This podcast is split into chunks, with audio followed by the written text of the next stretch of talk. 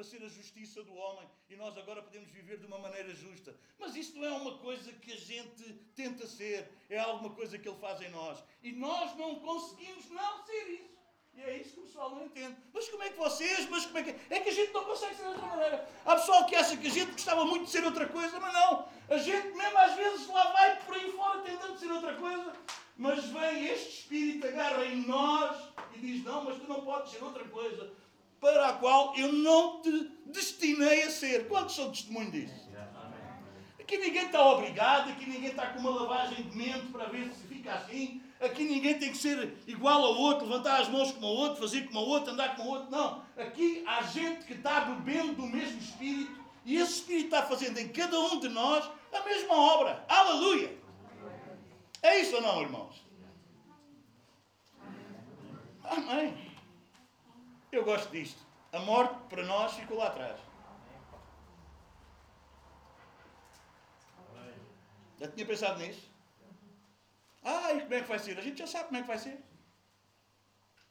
Aliás, o apóstolo Paulo dizia morte é lucro. Morte é partir e estar com Cristo. Morte é o melhor que nos pode acontecer. A gente sair daqui e é o melhor. Hã? Mas vamos lá. Eu hoje gostava de não pregar, mas falar com vocês.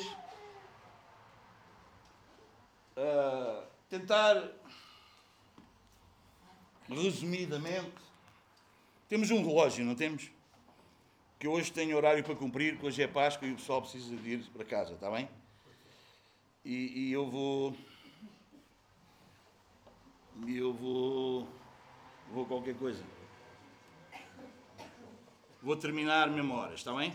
Agora fora de brincadeiras. Está bom? E eu gostava de. Isto vai ser complicado. Vai ser complicado eu ler. Mas pronto, ok, vamos lá. Está bem? Eu gostava de hoje, porque vivemos dias em que o pessoal não, não, não percebe muito bem, nem, nem, nem, nem entende muito bem o que é que é isto da. Diz? Uh, o que é isto da Páscoa? Se é coelhos, se é ovos, se é, não é? se é ovos de chocolate, se é ovos pintados, se é ovos. Não é? Uh, sabem, uh, Deus existe, Deus é real, mas quem governa o mundo não é Deus. Quem governa o mundo é Satanás. Okay? Deus governa a igreja. Quem governa o mundo por causa da queda de Adão, quem governa este presente século, não é Deus, é o diabo. E, sempre, eh, isto, e tudo isto não é uma luta entre certo e errado, não é uma luta entre uns serem bons e uns serem maus, não é nada disso. Isto é uma luta entre o diabo e Deus, onde o diabo já foi vencido, como nós cantávamos. Vocês percebem? Mas pelo facto de ele ter sido vencido, não quer dizer que ele não exista.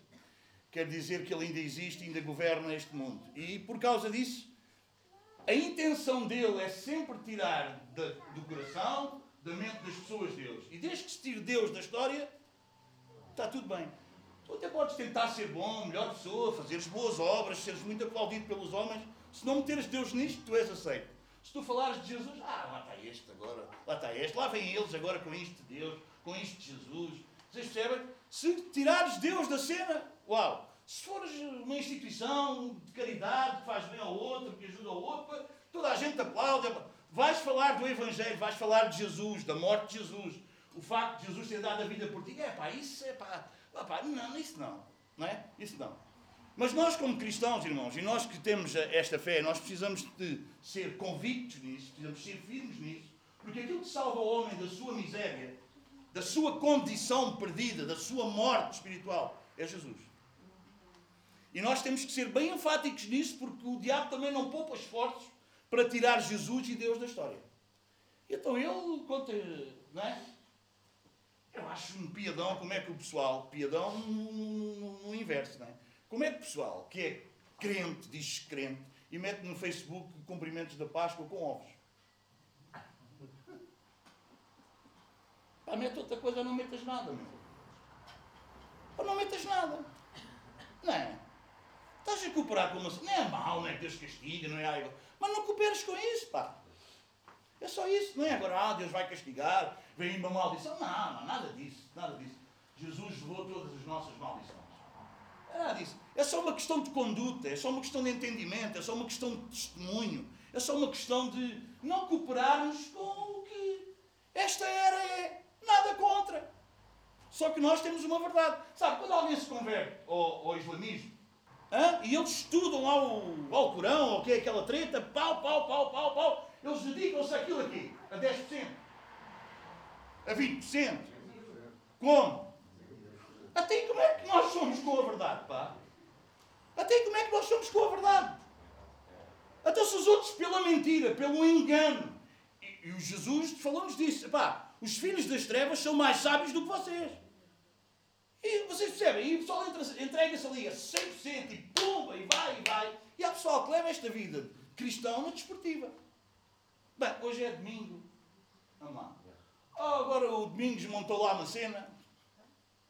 E a gente, como ele é um chaval fixe, porque sou, né?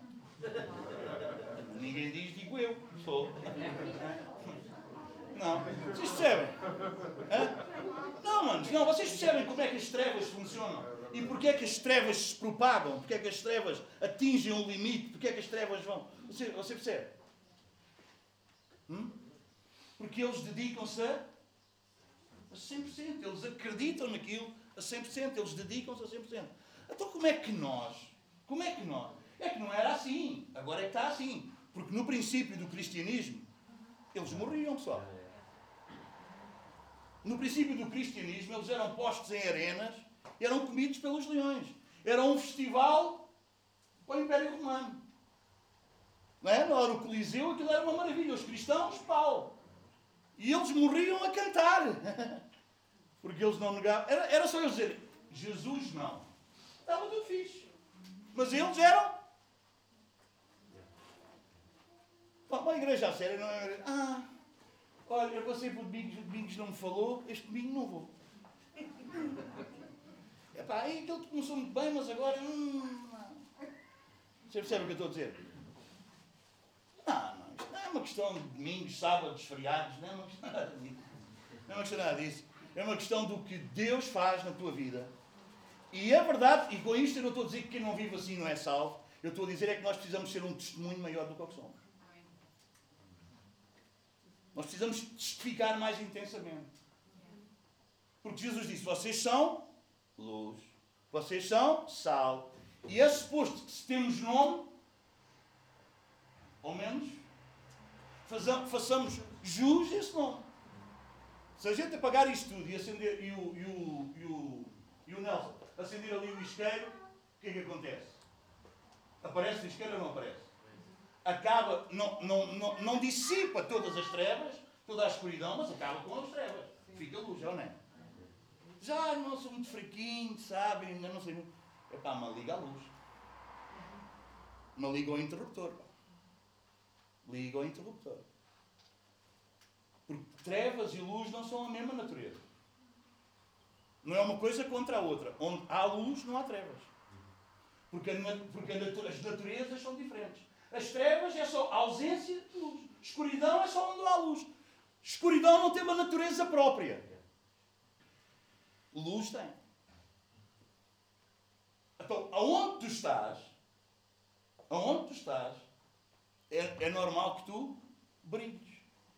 O problema é que às vezes o brilho incomoda.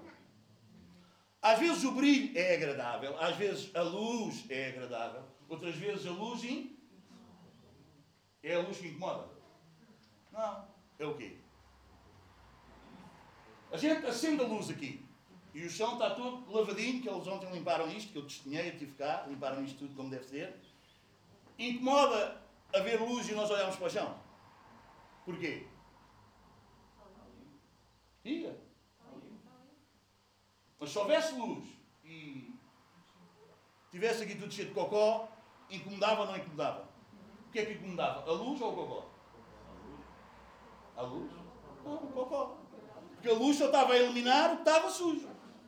É ou não? É ou não?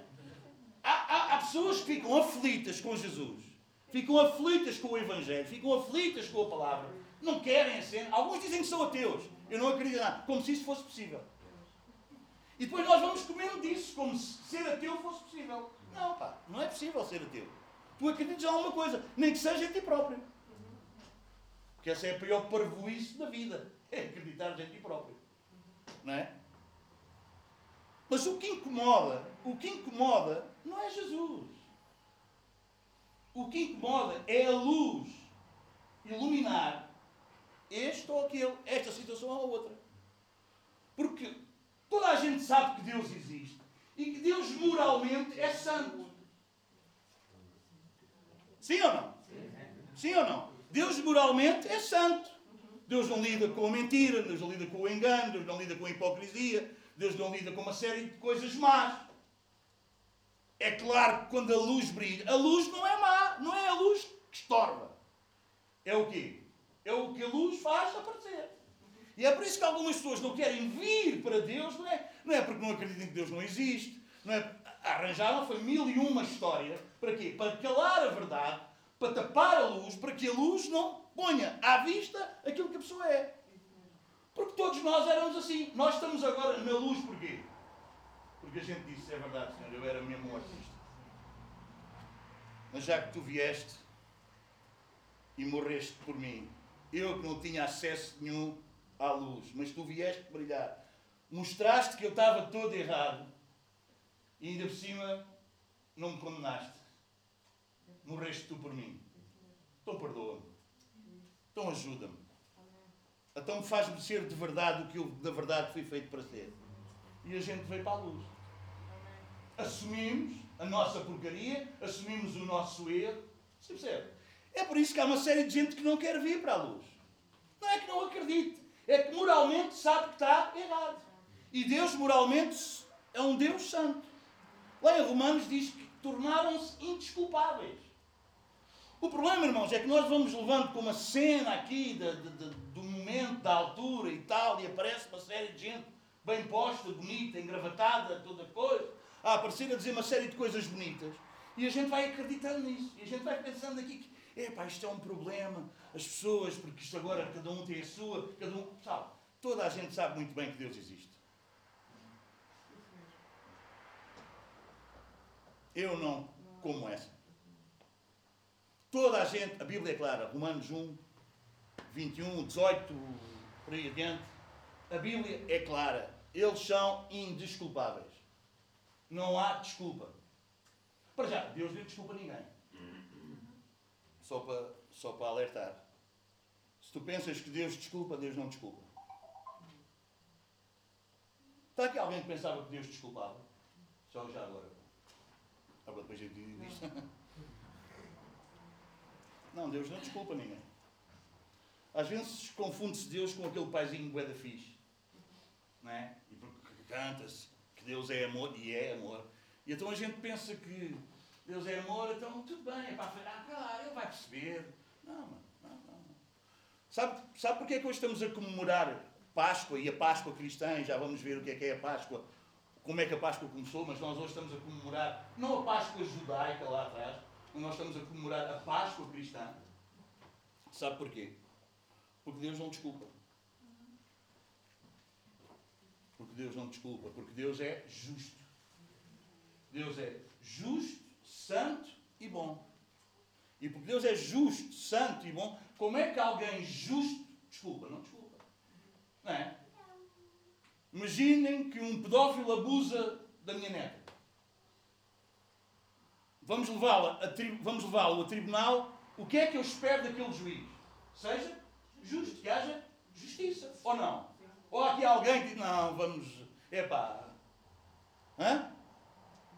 Nós esperamos do juiz, da justiça, que seja justa. Então porquê é que tu esperas de Deus o... outra coisa? Então porquê é que esperas de Deus outra Porquê é que esperas de Deus? Porquê é que tu achas que Deus desculpa os teus disparates? Porquê é que tu interpretas Deus daquela maneira? Bom, eu erro, ok, tudo bem. Não, tu deves olhar para o erro, para o pecado, como Deus olha. Deus odeia o pecado. E porquê é que Deus odeia o pecado? Porquê é que Deus odeia o mal? Porque é mau. Porque destrói. E é dessa maneira que nós, como cristãos, precisamos olhar para isso. Nós não estamos aqui para nos desculpar das nossas falhas. Mas alguém pagou o preço, porque Ele é justo. E quem é que pagou o preço? Quem é que foi à cruz onde nós éramos para ter ido? Porque nós merecíamos condenação. Há pessoal que aparece hoje em dia, e, há, e, e olha, se calhar não vou para aí, ai, ai. Eu estou a introduzir isto tudo, tenho 50 páginas para falar, se calhar não vou falar nada daquilo. Há pessoal, há pessoal, há pessoal, ouçam, há pessoal hoje em dia, há pessoal hoje em dia, que acha, eu já ouvi, não, não, não estou a contar, não estou a supor, já ouvi. É, pá, tal, o Deus da Bíblia é um Deus bué da mal. No, no Antigo Testamento, aquilo havia povos a serem destruídos completamente, aquilo havia, uh, pá, aquilo era tudo, homens, mulheres, crianças, aquilo morria tudo, aquilo... É verdade. Mas quem é que morria? Eu, eu espanto-me alguns continuarem vivos. Porque um Deus justo com gente má tinha que acabar. A minha, a mim, a mim ah, com, com a cena da, da, predestinação. Ah, como é que Deus vai escolher Jacó e rejeitar Esaú? Deus não está a ser justo. Não está a ser justo porquê? Porque rejeitou Esaú? Não, ele não devia ter escolhido os dois. Alguém está a entender o que eu estou a dizer? Há gente que está a julgar Deus ou a pôr em causa a cena de Deus porque Deus age dessa maneira. Todos mereciam isso. O estranho, o anormal, é isso não acontecer. Porque o que é que deve acontecer quando se é justo a gente má? Bora lá, pessoal, o que é que deve acontecer? O que é que deve acontecer a gente que é má? E o homem é mau, o homem é mau por natureza, por natureza. Por natureza. Você ensinou o seu filho a ser mau? Hã? Quando é que, você sabe quando, quando eles eram pequeninos ou quando não é? Tinham um monte de brinquedos à volta. E você comprou aquele brinquedo, ele já tem uma carreira deles, não liga nada. Mas você comprou mais um, porque você gosta daquilo, e comprou mais um. E vai, vai empurrar, mas ele tem tantos que liga aquele, vai, e você empurra, vê se ele liga, né? E ele não, não liga, e você não, mas este foi a avó que deu, e, e, e o puto não liga para terminar aquilo. Alguém sabe do que é que eu estou a falar? Mas depois chega um amigo e mete-se lá a brincar também. O amigo vai pegar naquilo que ele não quer, o que é que ele faz? Quem é que ensinou a ser assim? Quem é que ensinou a ser assim? Quem? Não ligava, não passava. Alguém teve essa experiência já? Isso? Estou a alucinar, não existe? É ou não é? Quem é que ensina a ser assim? O homem é mau por natureza. Então um Deus justo lidando com um homem mau, como é que vai fazer? Vai acabar? Tudo. E isso é ser justo. Mas o que é que Deus decide? Porque Deus também é amor.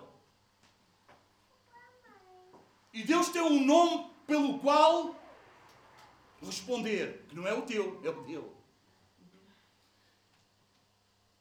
É o dele. Então Deus, para ser justo, ele vai o quê? Ele vai trazer a sua justiça, a sua condenação, em vez de ser sobre ti e sobre mim, ele colocou-a em Jesus. E Jesus vai à cruz morrer pelo teu pecado e pelo meu pecado. É por isso que de agora em diante, de Cristo em diante, da ressurreição de Jesus em diante, há uma nova humanidade. Há um novo ser humano. Há um novo humano ser. Há uma nova criação. De gente o quê? Nascida de novo. Com uma nova mentalidade como é que surge essa nova mentalidade? Como é que surge essa nova mentalidade, hoje em dia, por causa da cena do pensamento positivo, acha que nova mentalidade é só uma questão da mente, como é que a gente pensa. Não, é mais do que isso. É mais do que como é que a gente pensa, como é que nós somos. É o centro de todo o nosso ser, as nossas emoções, as nossas vontades. Não é só como é que tu pensas, é como é que tu és. Embora, se tu quiseres saber uma coisa, tu és muito daquilo que tu pensas. Como o homem imagina na sua alma, assim ele é. Então nós somos muito aquilo que pensamos. Hum? Mas não é só isso, mas também é isso. É por isso que quando vem Jesus, Jesus vem dizer o quê? Quando Jesus vem iniciar o seu reino, mas mesmo antes de ele ir à cruz, ele já vem e vem dizer ao pessoal para quê? Arrependam-se, porque está próximo o reino de Deus. Arrependam. Esta palavra arrependimento é, é metanoia, é transformação do entendimento. É o entendimento ser transformado. É, nós vamos naquela direção nós vamos para ali e depois acontece o quê? Um milagre, uma metanoia, uma transformação no entendimento. E eu ia naquela direção, mas agora Eu até posso ir na mesma estrada. A religião diz para tu mudares de estrada. Não muda de direção. Porque há muita gente, há muita gente, porque a estrada, tu não, não deixas de trabalhar, tu não deixas de estar doente. Você, alguém está a entender o que eu estou a dizer? Não é? Mas tu mudas de direção. Tu antes, ias para o trabalho para teres um ordenado, tu agora vais para o trabalho para testemunhar quem ele é na tua vida. E é suposto que com isso alguém te pague. Mas tu já não vives por causa do salário. Tu vives por causa dele. Amém? Amém? Não. Tudo quanto fizerdes por palavras ou por obras, façai-o em nome de Jesus, para a glória de Deus. É tudo dele, por ele, para ele. Acabou a história. Hum? É por isso que eu fico tão abençoado quando falo com algumas pessoas. E eu fico abençoado porque eu sou patrão. Isto ajuda os patrões e eu gosto disto. Mas quando eu, quando eu, quando eu ouço alguma, algumas, e, e, falando aí principalmente com um irmão nosso, e eu ouço ele dizer: epá, aquilo lá onde eu estou a trabalhar está complicado, está muito difícil, está muito grave, mas eu estou a fazer de tudo para ajudar aquele homem. Isto é contra a natura, pessoal. Isto é contra a natura. Contra a natura, completamente. Sabem como é que o mundo pensa? Então, quando ele ganhava, os lucros eram todos para ele. Então, quando havia, era ele que arrebanhava tudo. Agora que está difícil é que eu vou. Alguém está a perceber ou não? Alguém está a perceber o que eu estou a dizer? O mundo não pensa assim. Porquê é que pensamos assim? Porquê é que pensamos assim? Mas neste exemplo e noutros qualquer, seja ele qualquer. É uma transformação de mentalidade. É metanoia.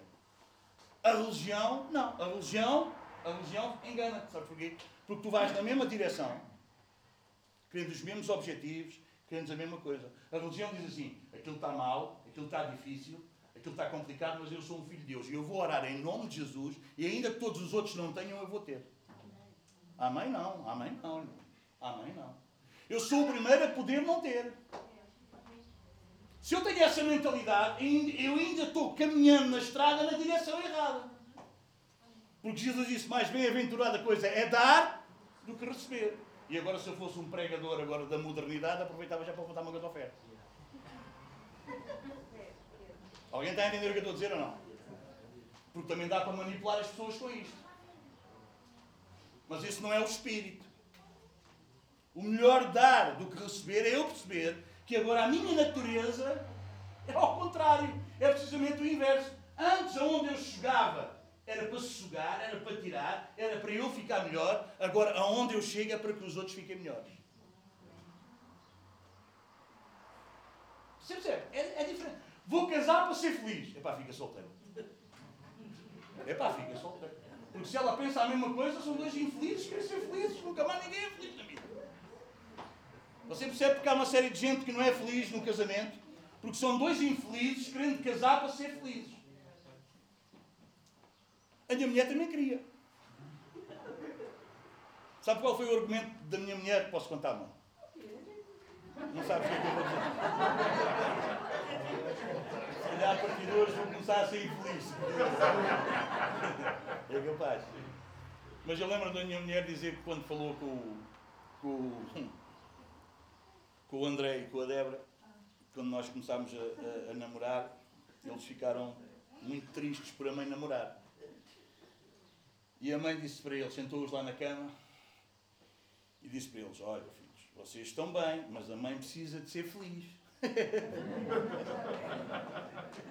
Depois descobriu que era uma casar comigo e percebeu que afinal ela precisava de ser feliz nela para nós sermos felizes. Mas vocês percebem que a gente faz isto, às vezes, sem, sem entender. Eu sei o que é que ela estava a dizer quando precisava de ser feliz. Vocês também sabem, não sabem? Estás a rir porquê? Não é? Mas vocês entendem. O mover natural da pessoa, da pessoa natural é que é conseguir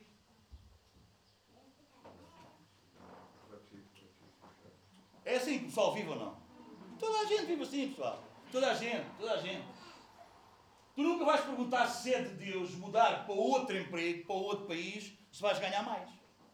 Ganhas mil, vai ganhar três mil, vais perguntar se é de Deus. Não. Se vais ganhar mais, tu entendes logo. Isto é de Deus. Pode não ser. Pode não ser. Olha, se perguntassem a Jesus: olha, Jesus, tu vais lá abaixo salvar aquela gente, mas sabes, no final tens que ir à cruz. Hã? Não. Mas é, quer dizer, eles é que metem o pé na argola, eles é que fazem tudo errado. E eu agora vou lá e ainda preciso. Ah, eu vou lá, posso ir lá fazer milagres, eu posso ir lá ressuscitar os mortos, eles vão ver isso tudo, se quiserem acreditem, se não quiserem, tudo bem. Mas eles vão ver que eu tenho poder. Que... Alguém está a entender o que? Anda a orar e a buscar do Espírito Santo de Deus para orar para as pessoas, para as pessoas serem curadas. Hum, nada mal nisso. Mas a primeira coisa que deves buscar em Deus é morreres para ti mesmo. Esse é o que o Espírito leva, é para aí que o Espírito leva, é nessa direção, é essa metanoia, é a entrega, é dar. Como tudo na vida, irmãos, como tudo na vida. Como ser igreja, como fazer igreja. Nós temos que ser igreja e fazer igreja como Deus disse que igreja é. Não é? É ou não é? E aí nós vamos pensar todos. Então, se todos fossem a igreja como eu sou e fizessem o que eu faço, como é que a igreja era? E depois eu deixo Deus pregar para vocês. Não é? Pensa só, se todos pensassem como tu pensas, se todos fizessem o que tu fazes, se todos agissem como tu ages, como é que era a igreja? Porque é assim que tu estás sendo igreja. Amém? Porque a gente às vezes acha que é uma coisa que Deus vai. Tudo o que Deus vai fazer é através da igreja. Tudo o que Deus vai fazer é através da igreja. Lá na, na, nas cartas que Jesus mandou João escrever, lá, lá, lá em Apocalipse, Jesus apareceu aonde? Para a igreja. Deus tratou com quem antes? Com a igreja. Disse o que estava certo, o que estava errado. Né? Começou pela igreja. Depois, mais tarde, depois do arrebatamento, viria o julgamento das nações e de quem não é. Mas primeiro começa pela igreja. Porque Deus sempre se move na igreja. Queres conhecer Jesus, tem que ser na igreja. Não há como. É aí, é aí onde ele se revela. É aí onde ele aparece. Ah, mas eu conheci Jesus num. É, yeah. Paulo conheceu Jesus na estrada de Damasco. Ia sozinho, perseguindo a igreja, andava a matar os cristãos, e lá ia numa estrada, ao meio-dia, pareceu uma luz mais forte do que o sol do meio-dia ainda. Não é? E ele sozinho, ia lá com os amigos, os amigos não perceberam nada, não, não entenderam nada daquilo. Mas ele entendeu e percebeu e foi revelado que era Jesus. Ele a encontrou sozinho no caminho. É verdade. Mas depois ele ficou sozinho? Não. É verdade que ele ainda ficou três anos sozinho. Às vezes não é mal ficar sozinho. Vezes não é mal ficar sozinho. Ele ficou três anos no deserto da Arábia. Né? E é por isso que nós hoje podemos ler o que lemos, por exemplo, da ceia. O que eu recebi do Senhor, vos entreguei. Vocês imaginam? Aquilo foi Jesus a contar: olha, sabes o que é que. É a Páscoa. Porque ele era um homem entendido no judaísmo. Ou não? E vamos ler esse. Agora é que eu vou começar. Mas eu vou ser rápido. Êxodo, capítulo 12.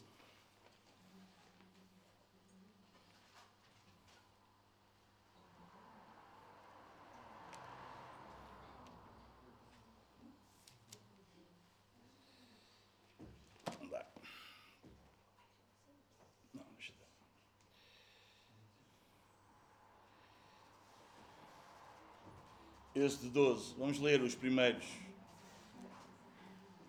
20 versículos.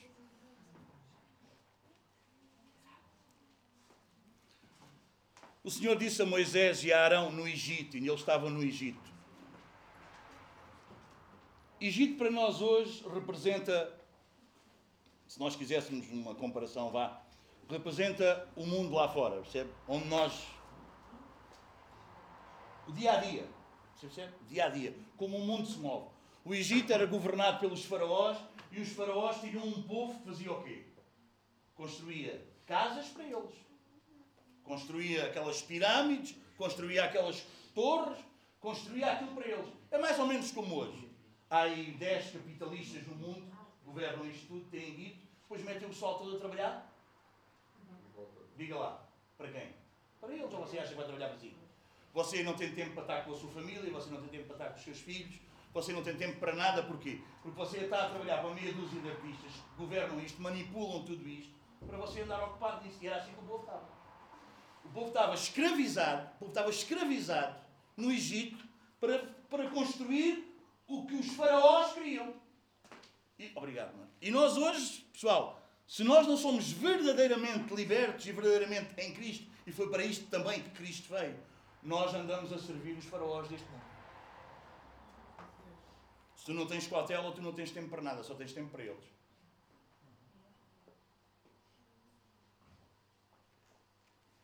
No final, eles enganam-te porque tu tinhas uma casa de duas assoalhadas, mas agora conseguiste uma casa de quatro assoalhadas. Mas ele construiu um império. Ao qual ele te vai enganando e vai-te dando ali umas. Hum? Alguém está a entender? Mas bom, vamos lá. E ao fim de 430 anos, mais ou menos, de, do povo estar escravizado no Egito a fazer o que os faraós queriam, 430 anos, mais ou menos. Hã? Vem Deus e fala com Moisés e Arão e diz: Este deverá ser o primeiro mês do ano para vocês. Olha, eu vou começar uma coisa nova com vocês. E agora a vossa vida vai começar daqui para diante. E este vai ser o primeiro mês do ano para vocês. E Deus está a querer começar uma coisa nova com aquela gente que era escrava. Digo a toda a comunidade de Israel que no décimo dia deste mês, todo o homem deverá separar um cordeiro ou um cabrito para a sua família, um para cada casa. Se uma família for pequena demais para um animal inteiro, deve dividi-lo com o seu vizinho mais próximo, conforme o número de pessoas e conforme o que cada um puder comer. Primeira coisa, e aqui estamos a começar a falar da Páscoa judaica. Primeira coisa, quando nós pensamos em Páscoa, nós pensamos família.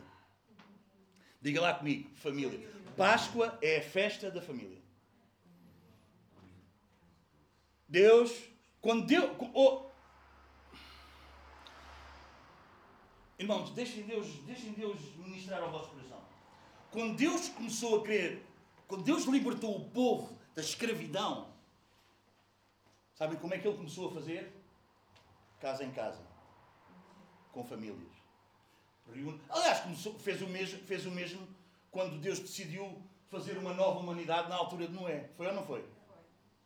Foi ou não foi? Acabou com toda a gente. Sabem quem é que entrou na arca?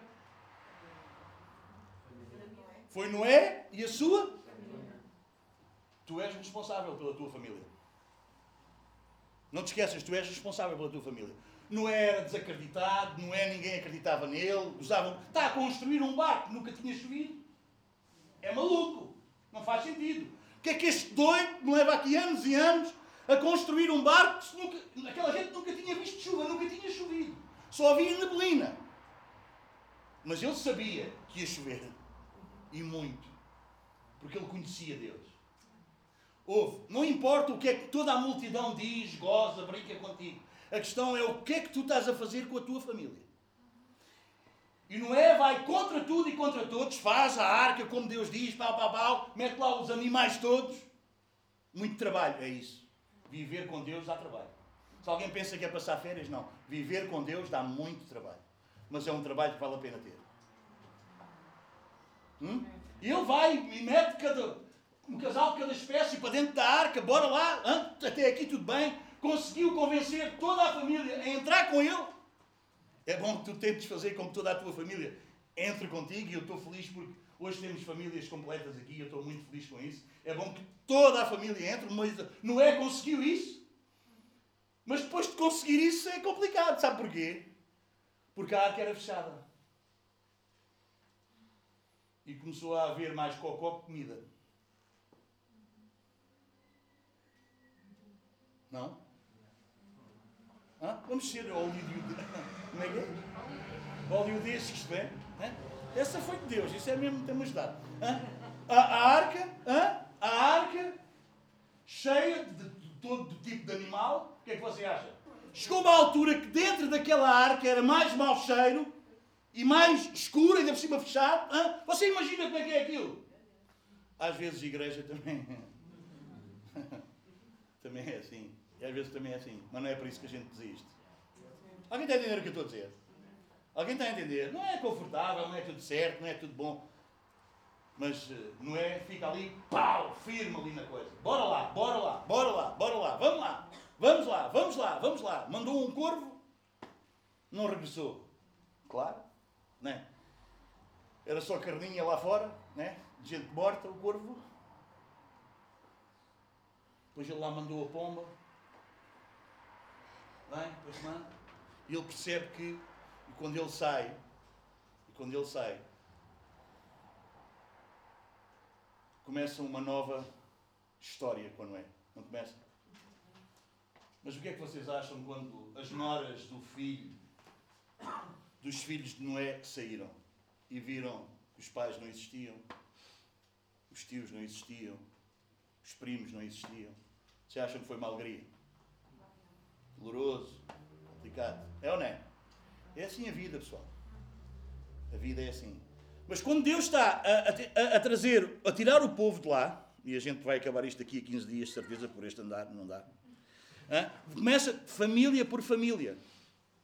E nós precisamos lembrar isso, casa por casa. Quando a igreja, como nós estamos a estudar no livro de Atos, também era no templo e de casa em casa. É família. A família é a coisa mais importante que existe no mundo. Tirando a pessoa de Jesus é o mais importante.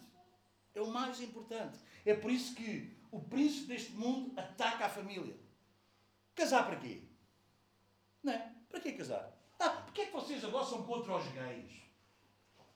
Vocês são bem retardados. Não, a gente não é contra o... A gente não é contra o gay. A gente é contra a homossexualidade. Porquê? Porque destrói a família. Porque destrói a família. Ou o que é que você acha que está por trás disso? Qual é o conceito que está por trás disso? É destruir a família. É arruinar a família. É acabar com o conceito de família. Você lembra-se como é que isto começou? Isto começou com um movimento feminista querendo fazer o quê? Querendo arranjar os contraceptivos. Tu podes ter sexo, ter prazer e não propriamente gerar filhos. Começou assim ou não? Depois, quando isso falhar, veio o quê? o aborto. Se isso não funcionar, então tu podes acabar com o feto dentro de ti. Tá bom, família. Você percebe? Vocês sabem, há pessoal a ficar tudo preocupado com o terrorismo, que mata gente, com isto. Sabem o que é que mata mais pessoas no mundo?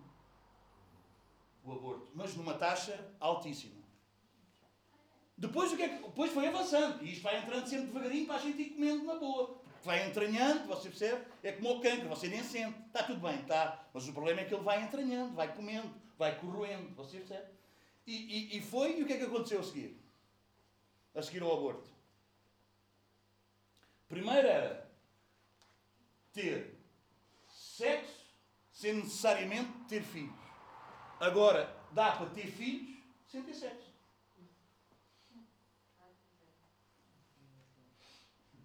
Que é que, está, o que, é que destrói? O que é que está por trás de destruir isto tudo? Família.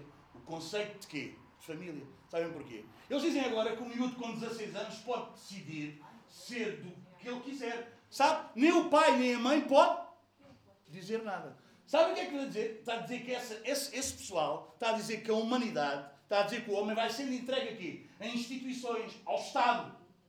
E o Estado, como não tem nada a ver com Deus, não vai interferir em nada disso e cada um pode ser o que quiser ser. O que é que está a ser destruído, pessoal? O que é que está a ser. Será que eu estou a ouvir mal? O que é que está a ser destruído? Família. Para que, para que estar a levar com um maduro do marido? Eu posso ter filhos sozinho. Para que estar a levar com um maduro, uma, uma maduro de uma mulher? Eu posso, eu posso ter. Você entende? E o conceito de família vai. E quem é que vai mandando na família? O Estado. E tu deixas de ter autoridade sobre a tua casa, sobre a tua família. Porque é o Estado que vai mandar. E o Estado está nas mãos de quem? Satanás, que não tem princípios morais algum. Tu achas que o Estado agora está preocupado com um miúdo de 16 anos? Depois o que é que vai acontecer? É mais um, é um número. Olha, eram 23, passam a 24. E é isso que ele vai desmorando, vai desmoronando, vai desconstruindo. E nós vamos bebendo isto e vamos pegando num problema, parece que é um problema de agora, e como é que a gente lida com isso, como é que a gente faz? Mas isto não é um problema de agora, nem sequer é um problema do homossexualismo, é um problema de Satanás querendo tirar tudo aquilo que Deus instituiu.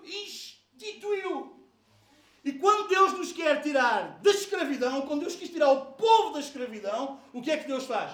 Pega em famílias, pega na tua família, pega na tua família. Vamos lá continuar a ler. Alguém está a entender o que estamos a falar?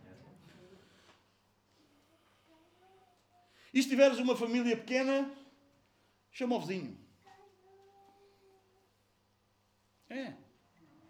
Chama o vizinho. Vivem em comunidade. O animal escolhido será macho de um ano, sem defeito. Pode ser cordeiro ou cabrito. Guarda-no até ao 14 dia do mês, quando toda a comunidade de Israel irá sacrificá-lo ao pôr do sol. Passem então um pouco do sangue nas laterais e nas vigas superiores das portas das casas, nas quais vocês comerão o animal. Naquela mesma noite comerão a carne assada no fogo, com ervas amargas e, com pão sem fermento. Não comam a carne crua, nem cozida em água, mas assada no fogo, cabeça, pernas e vísceras e os interiores. Não deixem sobrar nada até pela manhã. Caso isso aconteça, queimem o que restar. Ao comer, estejam prontos para sair, o cinto no lugar, as sandálias nos pés, o cajado na mão, comam apressadamente. Esta é a Páscoa do Senhor. Então o que, é que Deus, o que é que Deus estava a instituir? O que é que Deus estava a dizer para aquele povo? Deus iria tirá-los do Egito, Deus iria. Mas a primeira coisa que Deus fez foi: não vamos fazer uma multidão. Não, não, não, não. É casa por casa, família por família. Ajunta a tua família, mete a tua família na tua casa, arranja um animal, um cordeiro ou um cabrito, prepara esse animal, pá, pá, pá, pá, pá. Vocês percebem? Não? Tinha aqui algumas, algumas condicionantes, algumas coisas que eles precisavam de, de ver, ok? precisavam de, de, de, de, trabalhar, o animal precisava de ser sendo feito, apontando para quem? Para Jesus, que não podia ter pecado. Vocês entendem o que é? Porque a gente já vai ver, se tiver tempo, temos. A gente já vai ver que. Vamos só a Hebreus, depois a gente já lê aqui. Hebreus capítulo 10.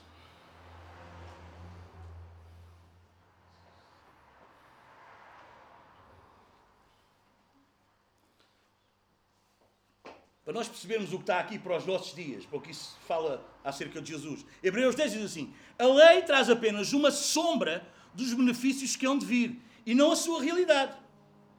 Por isso ela nunca consegue, mediante os mesmos sacrifícios repetidos ano após ano, aperfeiçoar os que se aproximam para adorar. Se pudesse fazê-lo, não deixariam de ser oferecidos pois os adoradores, tendo sido purificados uma vez por todas, não mais se sentiriam culpados dos seus pecados. Contudo, esses sacrifícios são uma recordação anual dos pecados, pois é impossível que o sangue de touro e bodes tire pecados. Por isso, quando Cristo veio ao mundo, disse: Sacrifício e oferta não quiseste, mas um corpo me preparaste. De holocausto e ofertas pelo pecado não te agradaste. Então eu disse: Aqui estou. No livro está escrito a meu respeito: Vim para fazer a vontade, ó Deus. Primeiro ele disse: sacrifícios, ofertas, holocaustos e ofertas pelo pecado não quiseste, nem deles te agradaste, os quais eram feitos conforme a lei. Então acrescentou: Aqui estou, vim para fazer a tua vontade. Ele cancela o primeiro para estabelecer o segundo. Ele cancela a primeira aliança. Vocês percebem? Porque aqui em capítulo 12 dias, Deus está a estabelecer uma aliança com o seu povo. É a primeira vez que Deus estabelece a aliança com o povo. Ele já tinha estabelecido uma aliança com Abraão mas nunca tinha estabelecido com o povo. Vocês percebem? E aqui é a primeira vez, né? aqui na Páscoa, quando Deus institui a Páscoa, é a primeira aliança que Deus institui com o povo dele, com o povo de Israel. Antes ele já tinha tido uma aliança com, com, a, com, com Abraão, vocês percebem? Mas agora é a primeira vez com o povo. E vem Jesus, e é por isso que nós na ceia lemos que Jesus, quando Paulo explica, e Paulo diz que foi assim que o Senhor nos explicou, ele diz: Esta é a nova aliança no meu sangue. Agora Deus fez uma nova aliança para os nossos dias, mas esta é a primeira aliança que Deus faz com o povo. Mas o autor aos Hebreus explica-nos o quê? Explica-nos que estas coisas do passado, em Êxodo, nós estamos a ler, são o quê? São uma sombra da realidade. Nós agora temos uma visão diferente, nós agora vemos diferente. Vocês percebem, se eu meter aqui a mão, aqui, aqui por baixo da luz, vocês entendem? Vocês estão a, ver aqui a sombra da minha mão? Era assim que eles viam. Eles viam só a sombra, vocês sabem, eles estavam debaixo. Eles, eles não viam mais nada a não ser a sombra. A ideia que eles tinham, a visão que eles tinham, o entendimento que eles tinham era de baixo. Vocês entendem? Eles só viam a sombra, eles viam mais ou menos como era, mas eles não viam a realidade. Vocês estão a entender o que eu estou a dizer? Nós hoje estamos aqui. Nós conseguimos ver a mão. 3D. Você percebe? A gente agora sabe o que é a mão. Alguém está a entender o que eu estou a dizer?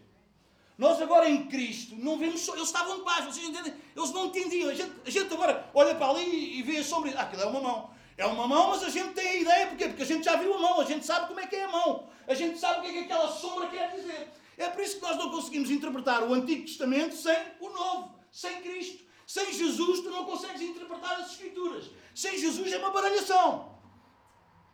É? por isso que quando alguém vem, alguém novo, algum novo convertido, quer começar a ler a Bíblia, o que é que nós dizemos? É pá, começa em Marcos ou começa em João. Porquê? Porquê? Porque se não começares pelo Novo Testamento, se não começares em Jesus, todo o Velho Testamento é uma confusão, tu não entendes nada.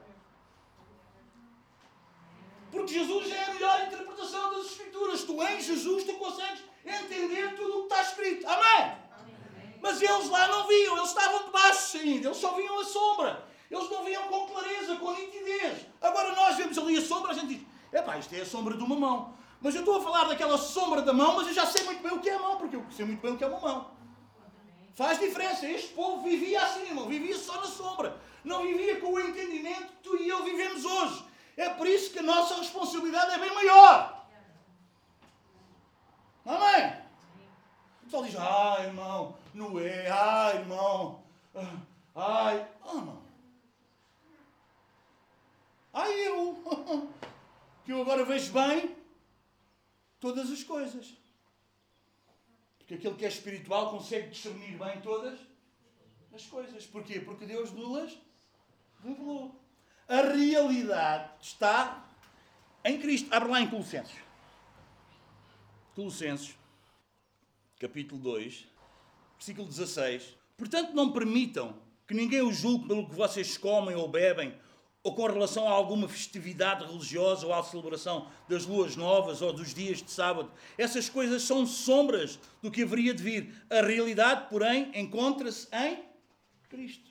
Então, irmão, a gente não pode permitir que alguém nos diga: ah, hoje que é domingo, é o dia do Senhor, a gente tem esta. Hoje. Você percebe? Nós não vivemos debaixo dessas, dessas de dias santos, de festividades religiosas. A festa da Páscoa é, é, é, é, a festa que dura há mais tempo na humanidade, tem mais de 3 mil anos. Vocês percebem? Naquela altura vinha toda a gente para a festa. Não só o pessoal que estava em Jerusalém, mas vinha de fora, tudo, tudo, tudo judeus e, e povos de, outros, de, outras, de outras nações convertidas ao judaísmo. Naquela altura vinham, vinham, vinham todos. Vinham todos. Para quê? Para comemorar esta festa religiosa. E parece que aqueles dias eram os dias que eles tinham que se separar. Vamos ler em este 12. Vamos ler em Êxodo 12. Mas isso para nós hoje não tem valor. Não tem valor algum. Êxodo 12. Porquê é que não tem valor algum? Porque agora é Cristo. E Cristo, agora a gente não faz uma festa por ano, a gente agora não comemora a Páscoa da ano, a gente agora comemora a Páscoa todos os dias. Agora a festa é todos os dias. Não é uma vez por mês, não é uma vez por semana, é todos os dias. Amém?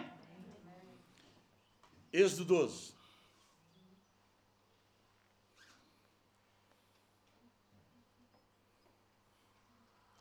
Mas, mas para, eu se calhar não vou ter tempo de explicar isto, depois a gente, a gente vai lá, que eu quero dizer tudo e depois tenho tanta coisa para dizer e tão pouco tempo. Falta dois minutos para acabar? Fogo, vocês são bué da mal. Já disse que era para acabar ao meio-dia. Que horas são? Hã? Mas, mas, mas já é meio-dia? Ah! Por favor, vocês, vocês não me assustem. Mas como eu estava a dizer, aqui na preparação nós lemos que era preciso ser assado, não, não podia ser cozido em água. Vocês lembram-se disso que nós lemos? O que é que isso quer dizer para nós? Quer dizer que nós não podemos agora querer um Jesus, um cordeiro pascal, à nossa maneira, cozinhado como nós queremos. Alguém está a entender? Há pessoal que acha que cristianismo é, teres um Deus, é termos um Deus à nossa medida, como a gente gosta. Se for assim, eu aceito. Se não for assim, é bem passado, não é? Você sabe quando vai a Portugália? Ou quando ia? Bem passado, mal passado, Hã? Tinha aquela, aquela. Sabe o que é, que é aquela, aquelas espadas azuis, amarelas? Hein? Aquilo é para o cozinheiro saber se é bem passado, mal passado, como é que está. A gente fica tão esquisitos na coisa que a gente é. Uh, uh, é, é, é nem, nem, é bem passado, nem mal passado. É mal passado, assim um bocadinho mais para o bem passado. A gente somos bué, não é? E às vezes há pessoal com Jesus é a mesma coisa. É, quer dizer, não é, bom, não é assim bem passado, é, é, assim, mal passado, mas não muito em sangue, assim um bocadinho mais. E se aquilo vem um bocadinho mais daquela. Hum, será que é isso? Alguém está a entender o que eu estou a dizer? Mas aqui diz que eles não podiam comer como eles achavam, como eles dava jeito, como eles queriam. Irmão, a cena com Jesus não é como nós achamos, como nós queremos, é como ele diz. Amém? E era para comer não só as partes que tu gostas. Era para comer o quê? Tudo. Alguém aqui tem filhos, não? Que só, gosta de algumas, só gostam de algumas partes do frango. Hum?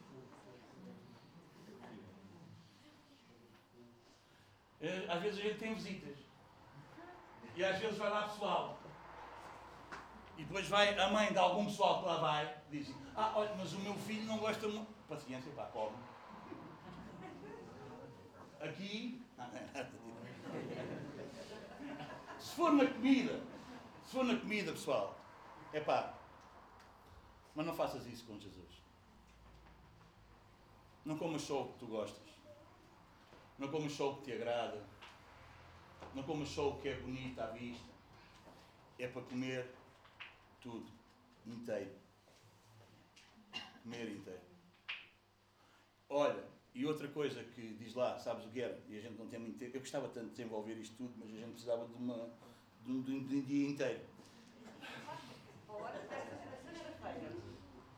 Páscoa também era suposto começarmos na sexta e até hoje a gente tinha. Mas sabem, eh, outra coisa que era era comer apressadamente comer apressadamente. Há gente que anda anos e anos na igreja a pescar um bocadinho de cada vez. Demora bué de tempo a comer o cordeiro inteiro.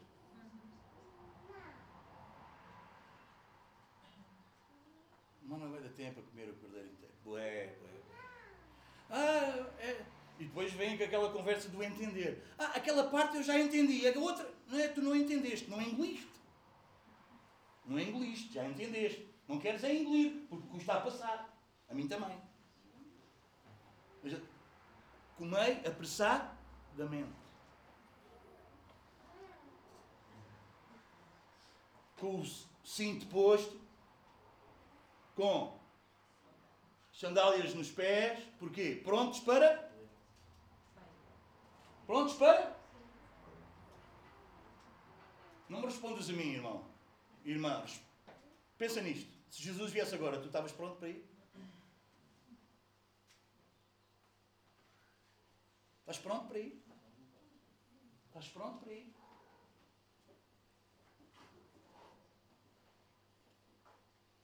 É desta forma. Isto é Páscoa. Isto é Páscoa. É comer apressadamente. É absorveres tudo o que tu tens para absorver da pessoa bendita de Jesus, da palavra. É absorveres isso tudo. E estás preparado para ir, para sair. Mas não só para ir para o céu. Porque eu quero dizer-te uma coisa: porque tu estás preparado para te encontrares com o outro. É sinal que tu estás preparado para ir para cima. Eu não acredito numa pessoa que diz que não está preparada para falar com o outro e está preparada para ir para cima. Porque quem está preparado para ir para cima está preparado para ir para o lado, está preparado para ir todo, para todos os lados. E lá em Efésios diz: para nós remirmos o tempo, aproveitar ao máximo cada oportunidade, porque os dias são maus. E era desta forma, isto é Páscoa, você percebe? Isto é Páscoa. Era desta forma que eles deviam preparar, estar preparados como família. E eu espero que todos nós sejamos famílias desta forma. Porque isto é Páscoa. Amém?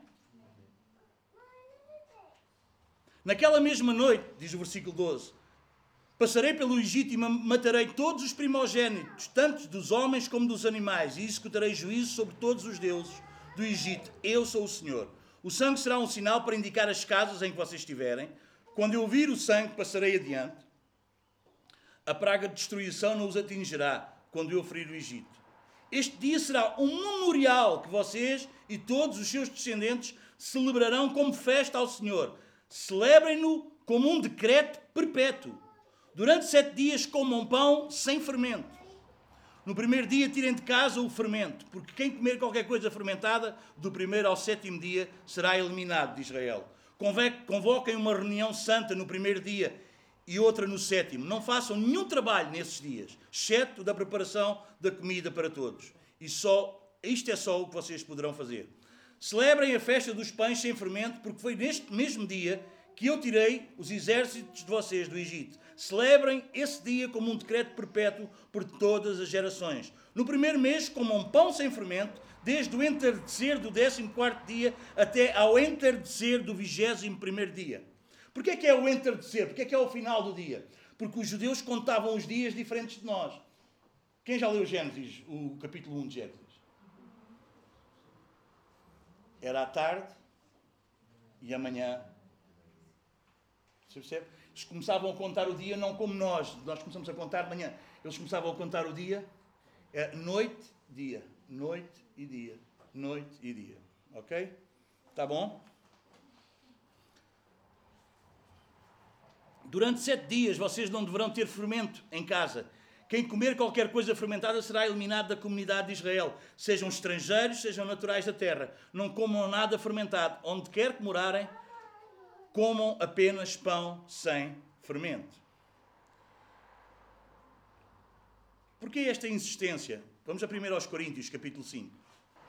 E o apóstolo Paulo vai, vai nos dizer que é que este fermento é para nós hoje.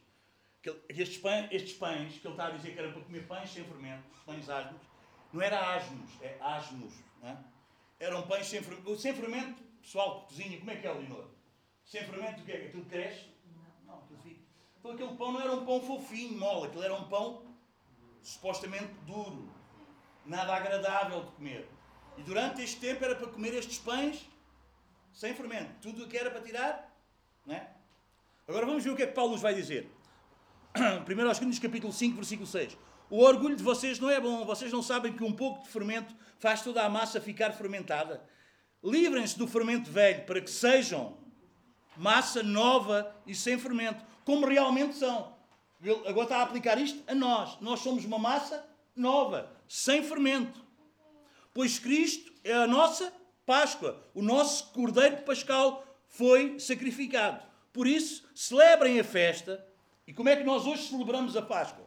Vejam só, não com o fermento velho, nem com o fermento da maldade e da perversidade, mas com os pães sem fermento. Os pães da quê? Da sinceridade e da verdade. Amém? Então, o que aquilo representa agora para nós é como é que nós comemoramos a Páscoa, como é que nós agora vemos. Agora a gente já não tem aqueles pães, aquela, como aquela Páscoa dos judeus, tinham aquele ritual todo, vocês percebem? Mas agora há uma aplicação real, de verdade, à nossa vida. E nós antigamente tínhamos maldade, perversidade, víamos as coisas de maneira inversa. Agora, como é que nós vemos a vida? Com sinceridade e verdade. Nós agora somos uma massa sem fermento. Amém ou não? Amém ou não amém? Às vezes é uma massa mais dura de comer. Mas não te esqueças, irmão, é isso que nós somos. Há pessoal que anda a querer tornar o Evangelho mais comestível. Mais, vocês percebem? Mais, mais fofinho. Ah, para quê? Esta, esta coisa do, do, Não posso aproximar de vocês. Esta coisa do, do, do, do pão sem fermento e o pão ser mais duro era mais fácil ou mais difícil das pessoas quererem ir comer? mais difícil, não é? Então como é que a gente vai fazer? Se calhar metemos um bocadinho de fermento, não é? Não é? A Leonor às vezes faz um bolo, ela faz bolos, e estou a dizer isto porque há bem que ela não faz. E há sempre aquela mensagem que a gente aproveita e coisa. E amanhã ela aparece lá com um bolo daqueles de chocolate, com, com um morango. E eu digo, por que será que a Leonor trouxe isto e nem me lembro porque é que ela. É? Mas às vezes, às vezes ela diz, este não, não cresceu muito, não correu muito bem. Não tá... Você percebe? Não é? E às vezes, com o Evangelho, com a palavra, às vezes vivemos dias, irmãos, em que a igreja quer ir diluindo a coisa, quer ir tornando a coisa mais agradável, quer ver se cativa os outros a. E não. Não é assim que tu cativas os outros. Não é assim que tu cativas os outros. Tira todo o fermento da tua vida. Da perversidade, da manipulação, da maldade tira todo esse fermento da tua vida. E viva a tua vida com sinceridade e verdade. Às vezes vai, vai ser mais difícil do outro engolir, mas é a salvação do outro. Mas é a salvação do outro. Mas é a salvação do outro. Isto não quer dizer que nós, nós somos aqui uns. Não. Diz que ao servo do Senhor não convém contender, antes, com mansidão, explicar a razão da sua fé e explicar ao outro né, a maneira como ele pode. Não temos que ser brutos a explicar a palavra, mas a palavra tem que ser a palavra. Amém? A palavra tem que ser a palavra. E se a palavra diz que é assim, é assim. Se a palavra diz que é pecado isto, é pecado isto. Se a, pecado, se a palavra diz que não deves ir por aí, não é por aí que vais. Se a palavra, percebe? é um, fermento, é um, é um pão sem fermento. E nós temos que ser essa massa sem fermento. Jesus dizia: tenham cuidado com o fermento de quê? Dos fariseus, dos saduceus, do Herodes, né? o fermento do, dos fariseus, o fermento da religião, né? o fermento dos saduceus, o fermento da, daquela gente incrédula, eles não acreditavam na ressurreição, eles não acreditavam, vocês percebem? É, é, era, era gente infiel, era gente que não era um padrão de fidelidade. Vocês percebem? É que, o, é que os, os, os fariseus, ainda olhando para ele, ainda havia ali um padrão de fidelidade. Eles levavam a coisa linha reta. Vocês entendem? Ainda podiam ser. Pá, podiam. Jesus dizia: olha, vocês façam o que eles dizem. Não façam, não é?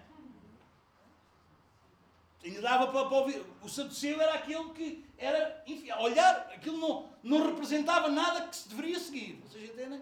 E o Herodes, vocês sabem o que é que isso quer dizer, não é? Para nos vermos livres desse fermento. Nós somos uma massa nova. Uma massa que não tem fermento. Amém?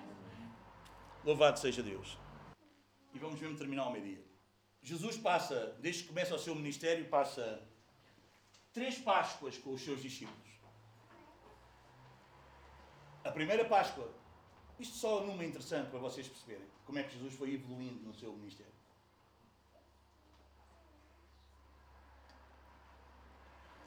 A primeira Páscoa está em João, no capítulo 2. E como eu vos disse, na Páscoa vinha montanhas de gente a Jerusalém, de todos os lugares, de todos os. E estava a acontecer uma coisa em Jerusalém, que está a acontecer hoje em dia por muitos lados. Sabe o que, é que estava a acontecer no templo? Aquelas pessoas estavam a fazer negócio com a Páscoa. Em João, capítulo 2, eu posso vos dizer, deixem-me só aqui encontrar o versículo. 13, isso mesmo. Dizia os meus apontamentos, eu mandei para ti.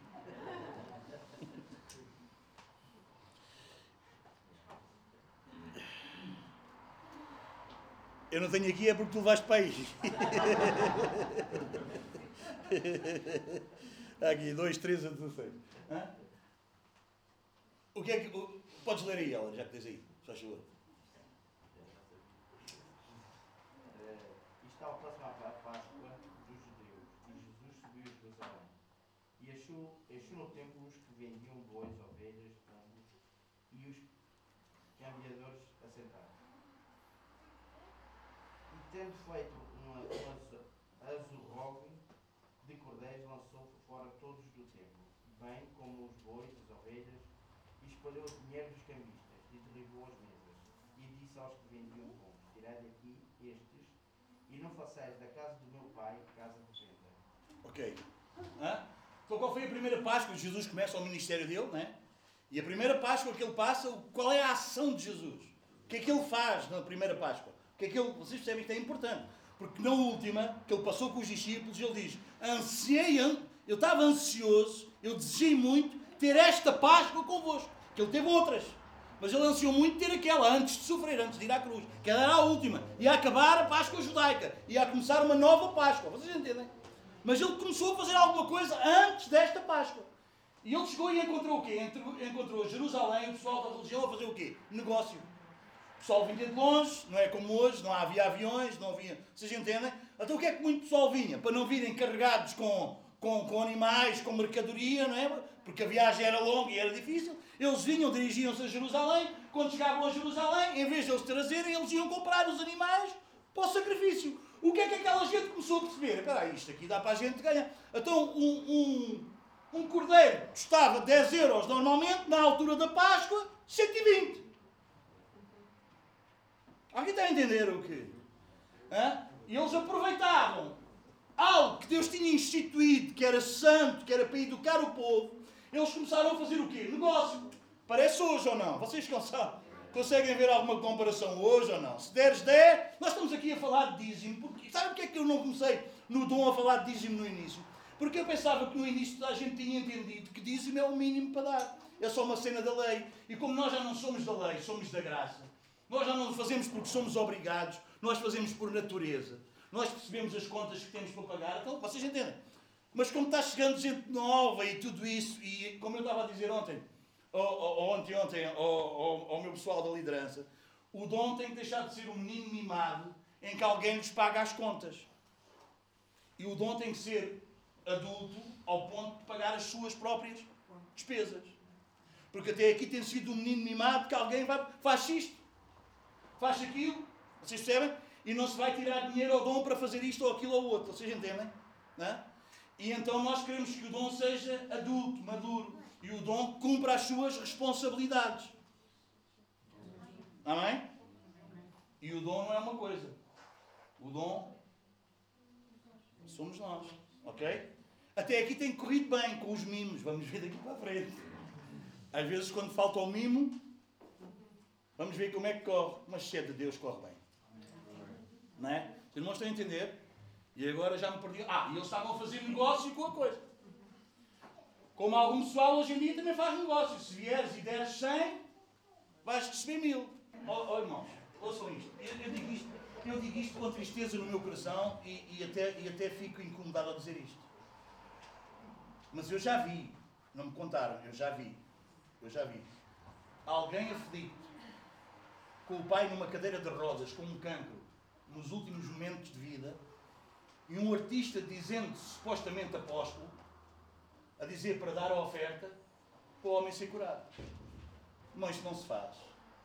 Isso não se faz, irmão. Deus não se compra, Deus não está à venda. Deus não age por causa de uma oferta. Ele é que se ofereceu por nós. Ele quer nos ensinar a nós a nos oferecermos pelos outros. Não é sacar as coisas das pessoas. É horrível, irmão. É horrível. Isso é uma mentira, isso é uma fraude, isso não se faz. Mas isso estava-se a passar quando Jesus veio. E, quando, e como Jesus queria que isso fosse entendido, ele, o que é que ele fez? O, o Helder leu ali um bocadinho azurrado, azurrado, azurrado, azurrado. Não, não era uma zorra, não era, era um bocado de. Era um chicote, você percebe? Hein? Que ele pôs e distribuiu para aquela gente toda. Vocês saiam daqui, porque vocês estão a fazer da casa do meu pai devia ser uma casa de oração, uma casa de intercessão. Você sabe o que é que isto quer dizer? Devia ser um lugar. Alguém já aqui andou no elevador? Sim. E você sabe quando a porta. Ou, ou no comboio, quando a porta está a fechar e vem alguém a correr ainda. Tá? Intercessão quer dizer isso. É alguém que mete o pé ali para aquilo não fechar e o outro poder entrar. E a casa de Deus deve ser isso. Antes que a porta se feche, nós estamos lá a ver se os outros entram. E aquele lugar devia ser um lugar de intercessão por todos os povos, de oração por todos os povos. Amém? E eles estavam a fazer o que aquilo? Uma casa de negócio. Eles aproveitavam a crença das pessoas, a fé que aquelas pessoas tinham na altura, vinham de todo lado, que era uma altura que era multidões, mais multidões, e eles, pumba, Jesus vê aquilo e o que é que ele faz? É isso, irmãos. Como eu já vos disse, Aqui há uns anos alguém me disse, ó oh, Domingos, a gente não precisa de falar mal das outras igrejas, porque Deus é que sabe. Não, não, se não é a igreja, fala mesmo mal. Se é uma doutrina errada, fala mesmo mal. Se alguém está a um lugar onde não deve ir, fala mesmo mal. Diz mesmo, olha, isso não é igreja, isso nem sequer pode ser comparado a uma igreja, porque o que é feito aí, os óleos não sei quê, as rosas não sei quê, o copo d'água em cima de não sei quê, isso não tem nada a ver com a Bíblia, irmão. Isso é uma fantochada, isso é gente a roubar as pessoas, isso é gente a enganar as pessoas. E nós temos que desmascarar isso. A Bíblia diz que nós, que somos filhos da luz, nós já não somos da noite, agora nós somos do dia e nós fomos chamados para denunciar as obras das trevas. Está lá na palavra, nós temos que denunciar isso. Nós temos que alertar as pessoas para isso. Também é o nosso papel. Não é para a gente ficar melhor, irmão, porque eu não preciso falar mal do outro para ver se eu sou bom. Se eu for bom, toda a gente vê que eu sou bom. Se eu for sério, toda a gente vê que eu sou sério. Eu não preciso. Aliás, quando eu não sou assim tão sério, é que eu tenho muita necessidade de quê? De me estar a, a evidenciar. Nós não precisamos de nos evidenciar. Nós não precisamos dizer que nós somos bons. Nós não precisamos ver, dizer que nós estamos na palavra. Alguém há de ver isso? Agora nós precisamos dizer o que está errado. Não é tudo a mesma coisa, irmão. Igreja católica não é igreja, irmão. Igreja católica não é igreja, irmão. A não ser que eles se arrependam e tirem de lá os santos todos. Porque o dos mandamentos diz: Não farás para ti imagens de escultura. Então a gente não pode. Ah, não, mas isso é. Está tá, tá errado desde o princípio. Ah, não, mas há muito tempo. Está errado desde o princípio. Paciência. Paciência. Ah, irmão, eu acho que conheço todos estão aqui. Mas, ah, não está aí alguém. Paciência. Olha, o Rafa era. O Rafa era um belo sacristão.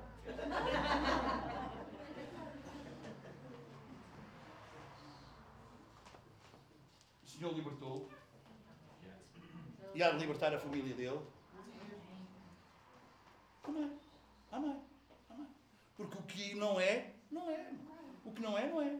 O que não é, não é. Ah, agora anda aí um conceito. Estou a dizer isto, sabe porquê? Porque anda agora aí um conceito do ecumenismo. Em que todos nos juntamos. Todos somos pelo bem. Então se todos somos. Você percebe bem que o diabo faz? Então se todos somos pelo bem, então bora lá, a gente junta-se todo. O que interessa é que todos, não é? A gente temos que. Ah, há mais coisas que nos unem do que coisas que nos separam. Então vamos nos juntar todos. Você percebe, não é que é isso? Não,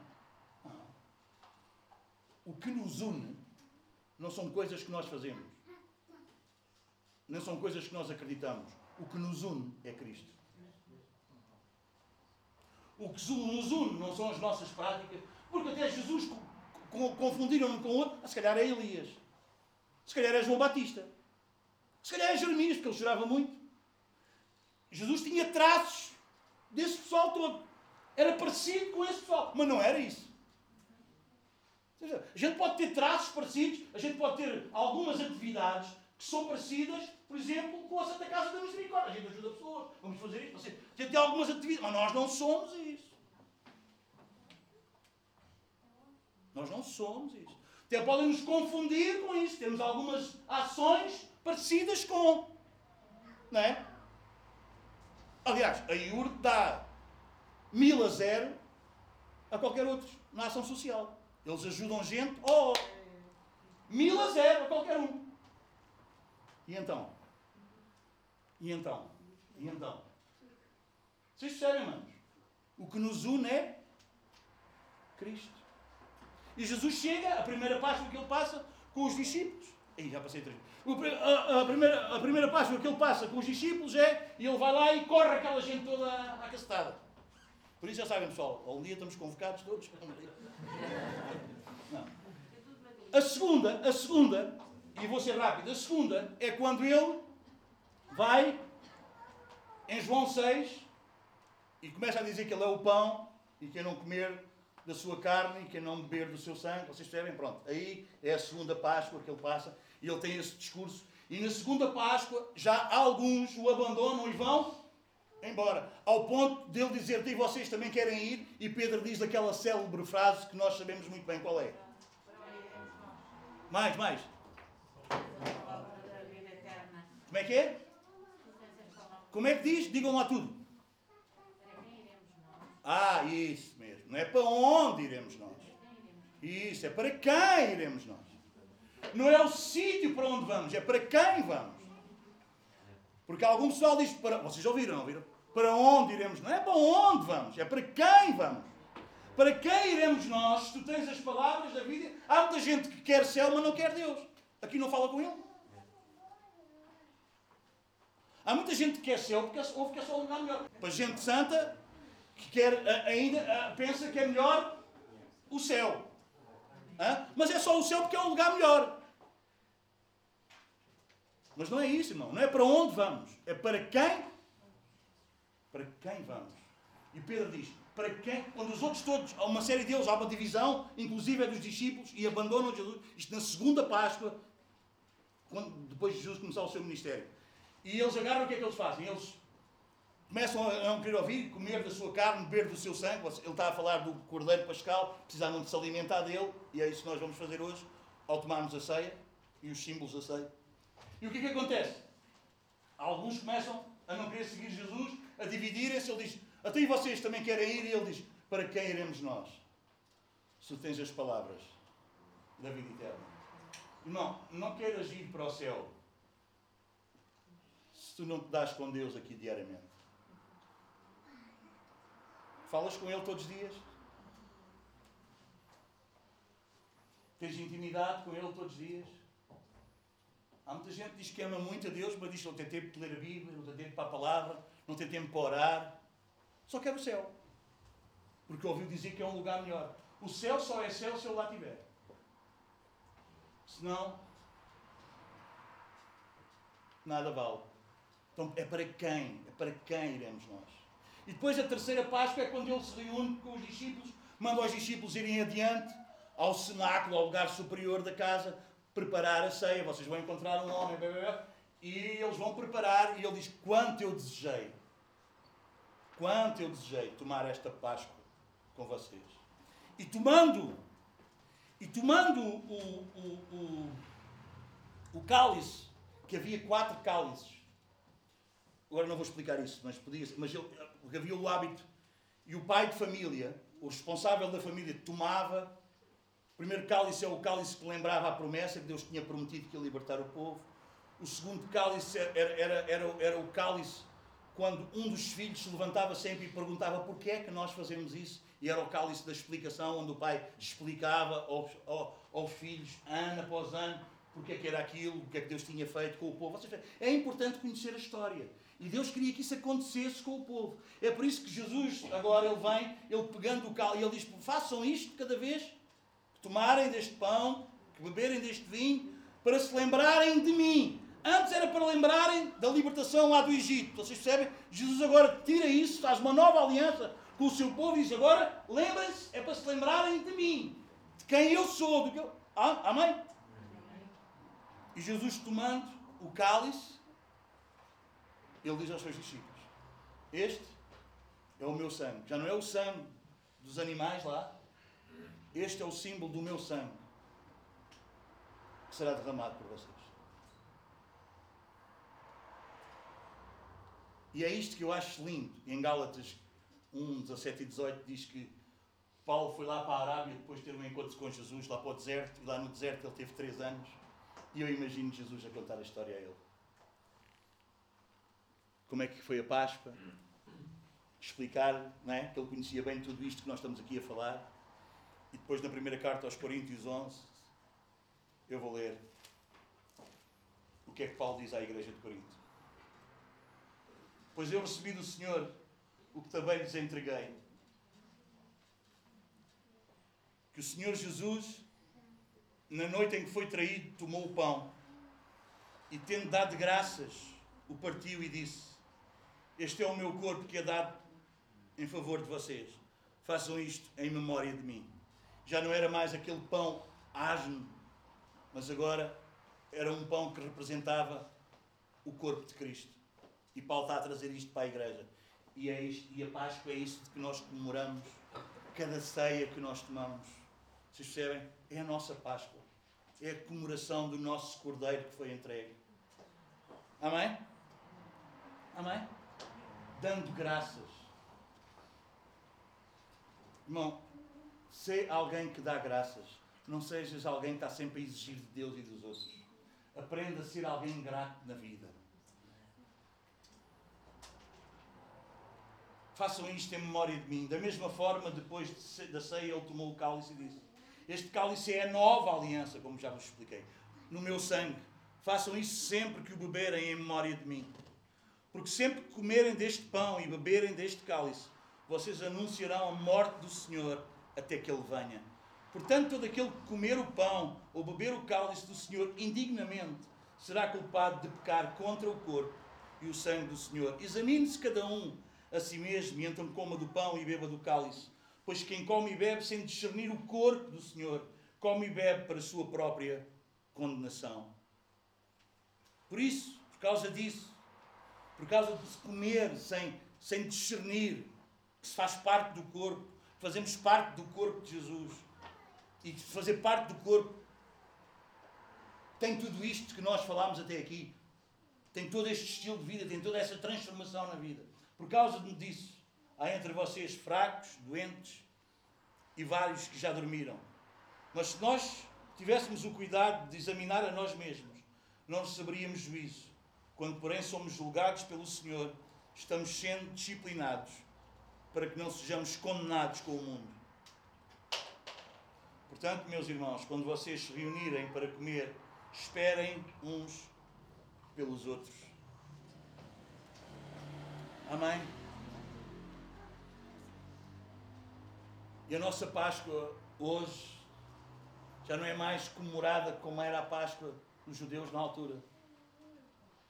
Mas é comemorada dia após dia, é comemorada como nós, como família, como comunidade, nos reunimos.